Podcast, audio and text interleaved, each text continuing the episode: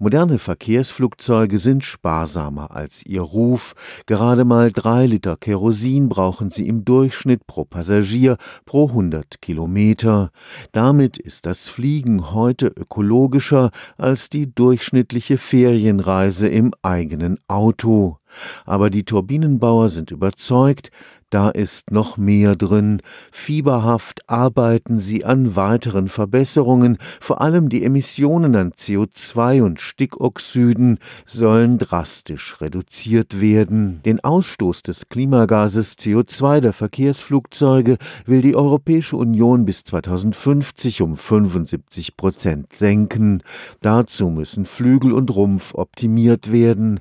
Aber auch an den Antriebsturbinen wird gearbeitet. Je heißer die Verbrennung, umso weniger schädliche Abgase. Heutzutage haben wir Verbrennungstemperaturen im Bereich von 2000 Kelvin, das sind 1700 Grad Celsius. Die Bauteile, die da drin verbaut sind, die sind hochwärmebeständige Materialien, das sind sogenannte Nickelbasislegierungen. Deren maximal zulässige Einsatztemperatur ist bei 850, 900 Grad Celsius und die Spanne bis zu den 1700 Grad Celsius, die muss über effiziente Kühlverfahren aufgefangen werden. Dr. Rainer Koch forscht am Institut für thermische Strömungsmaschinen in enger Kooperation mit Rolls-Royce, einem der großen Hersteller von Flugzeugturbinen.